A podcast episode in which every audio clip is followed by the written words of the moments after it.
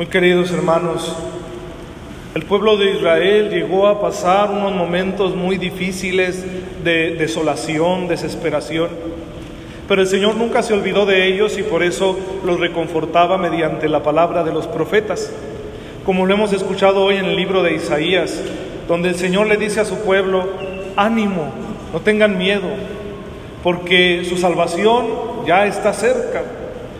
La señal de la salvación que llegará al pueblo de Israel será cuando los ciegos vean y los sordos oigan. Y el profeta utiliza una analogía para dar a entender hasta dónde llega el poder de Dios, diciendo que el Señor hará que broten aguas del desierto. El Señor puede transformar un desierto en un oasis, en un paraíso. Y esto vale no solo para el mundo en general, sino para cada ser humano en lo particular, porque el corazón de cada persona en ocasiones es un verdadero desierto, lleno de muerte y soledad. Pues ya está cerca el Señor que viene a convertir ese corazón desértico en un manantial del que brotan aguas de vida abundante. ¿Cuál es el instrumento por medio del cual Dios realiza esta obra de salvación y de transformación en cada persona. Nosotros lo sabemos. Es su Hijo, Jesucristo. Por eso San Marcos nos recuerda este episodio donde un hombre sordo y tartamudo es transformado por Jesús. Le abre sus oídos y le suelta la traba de la lengua. Y lo hace de una manera muy especial que a nosotros nos resulta un poco chocante, porque le metió los dedos en los oídos y le puso de su saliva en la lengua. Parece como cuando los adolescentes se molestan el uno al otro, ¿verdad? Y se chupan el dedo y se lo meten en el oído al compañero. Es un gesto raro. ¿Por qué lo hace así Jesús? ¿Qué nos quiere dar a entender? Hermanos, el instrumento concreto mediante el cual Dios transforma la vida de las personas es la humanidad de Jesucristo, su cuerpo. Nosotros hoy ya no vamos a tocar la piel de Jesús ni nos va a poner saliva, pero se va a hacer presente en la Eucaristía con su cuerpo y cuando nosotros comulguemos su cuerpo va a entrar en nosotros y nos va a tocar por dentro, porque lo de dentro es lo más importante. Una sordera física no es tan problemática. Eso no es tan grave. Yo trabajo con sordos y les hacemos la misa, ¿no? En lengua de señas, ¿verdad? Empieza uno sí a hacerles señas para que entiendan y lo hacen muy bien. Y ya con eso supera la barrera comunicativa. Pero es que hay una sordera más peligrosa, la del corazón. La mayor discapacidad no está en los sentidos, sino aquí dentro. Es la incapacidad de amar que hace que nuestro corazón esté cerrado y estando cerrado se enferma y llega al odio, a la amargura, a la violencia y a toda clase de males que ustedes se imaginen. Pues hoy que Jesús va a entrar y va a tocarnos por dentro, quiere desde dentro decirnos efetá, no para que se abran nuestros oídos, sino el corazón. Que el corazón se abra y empiece a escuchar y ame cada vez más, que el corazón se ensanche. O sea, Jesús nos quiere dar un crecimiento de corazón para que cada vez quepan en Él más personas y las amemos con todo nuestro ser, aunque nos cueste. Porque lo que nos desanima para amar es que sabemos que cuesta, que amar duele, Tú amas a alguien y estás preocupado por él y cuando sufres tú sufres y entonces te desesperas y mejor no quiero no amar. Porque es pesado, es cansado, es doloroso, pero si vamos a estar en este mundo sin amor, pues mejor no estar. El Señor quiere abrir el corazón de cada uno de nosotros para que amemos en plenitud. ¿Cómo? Como nos lo explica el apóstol Santiago en su carta, sin favoritismos. El que ha sido tocado por dentro por Cristo no puede tener favoritismos en su trato con los demás. No puede tener preferencia por el rico. no puede rechazar al pobre. Y eso es muy notorio en nuestra sociedad. Todos los días nos topamos en la calle o en el trabajo o en la casa personas que por alguna razón se encuentran en un estado de indigencia y piden de nosotros un peso o un taco.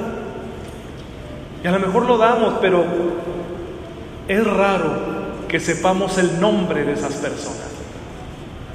Por lo general decimos es el loquito, es el borrachito, es el tontito, es el padrecito, no, ese no, ¿verdad? Pero el nombre, el nombre, porque es una persona que tiene una identidad como tú, como yo, rara vez lo preguntamos. Ah, pero si entrara aquí la señora alcaldesa, la que todos conocemos, claro que yo me presentaría con ella, ¿verdad? ¿Cómo está usted? Sí. En alguna ocasión me tocó una misa, era la primera comunión del nieto de un político muy importante. Yo no sabía, yo solo sabía que iba a una primera comunión. Y cuando llego, pues está ahí un montón de políticos, ¿no? De todos los niveles y de todos los poderes. Gente conocida porque uno los ve en los medios de comunicación. Y cuando estaba ahí, como que en mi interior sentía la tentación de decirme, bueno, después de la misa me presento con ellos, igual obtengo algún beneficio. Ahí está una señal de que tenemos favoritismo, de que no nos hemos dejado tocar por el Señor. No podemos tener esas preferencias. Fíjense lo que me pasó en una parroquia. El sacristán salió de vacaciones y entonces había que preparar las cosas de la misa. Dije, pues yo lo hago. Así que me puse a quitar las flores viejas, a poner las nuevas, a arreglar el mantel y andaba haciendo ahí algunos menesteres y pues andaba en fachas porque me estaba ensuciando. Y entonces llegaron unas personas que traían unas cosas para una boda que iba a haber en la tarde y empezaron a darme órdenes. Oiga, usted haga esto, muévale aquí, bájenos lo otro, límpiele allí. Pues no pasa nada, dije, puedo hacerlo, pues lo hago. Hubieran visto la cara que pusieron cuando me vieron salir bañado y con las vestiduras sacerdotales. Pensaban que era el afanador de la parroquia.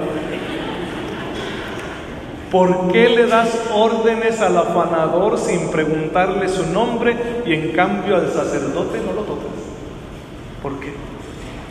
Favoritismos, un corazón cerrado que juzga con criterios torcidos. Eso es lo que quiere cambiar el Señor. Y el que no esté dispuesto a hacerlo pierde su tiempo aquí. No es un discípulo de Jesús. Porque Jesús quiere que todos tengamos esta experiencia de ensanchar nuestro corazón. Y para poner en práctica esta palabra no hace falta ir muy lejos. Yo siempre les insistiré, es en la casa, en la familia, a quien has tratado con indiferencia. No, es que no visito a fulanito porque está enfermo. A aquel otro tampoco porque su plática es muy aburrida. Aquel tiene un carácter insoportable. Aquel ya se le olvidan las cosas. Este me cae mal. Este no piensa como yo. Ahí es donde te necesita el Señor.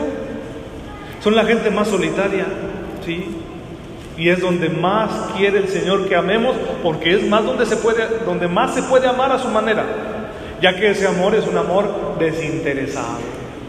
Nosotros debemos darle gloria a Dios con hábitos desinteresados, sirviendo al otro sin esperar nada a cambio.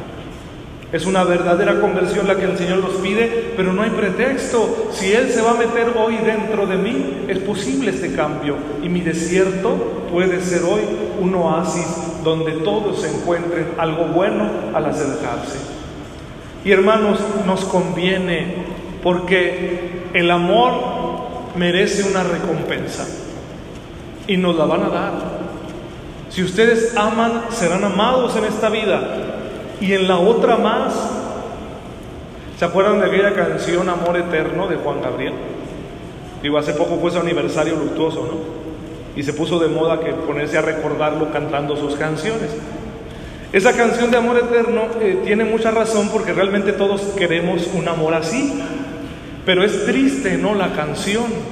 Porque ese amor eterno no lo alcanza. ¿Cómo, cómo dice la canción? Como quisiera que tú vivieras, que tus ojitos jamás se hubieran cerrado nunca y estar mirándolo, amor eterno. Ya basta, basta. Sí, basta, basta. ¿Se dan cuenta la tristeza? No alcanza el amor eterno que quiere. Hermanos, nosotros no podemos estar así. El amor está vivo, el amor nunca muere, el amor nos está esperando, pero este es el camino recto para llegar hasta Él. Si tú no te desvías de este camino que te da la palabra, algún día alcanzarás el amor eterno que tu corazón ha estado pidiendo desde que tienes uso de razón. Y yo te lo aseguro, no quedarás defraudado. Amén.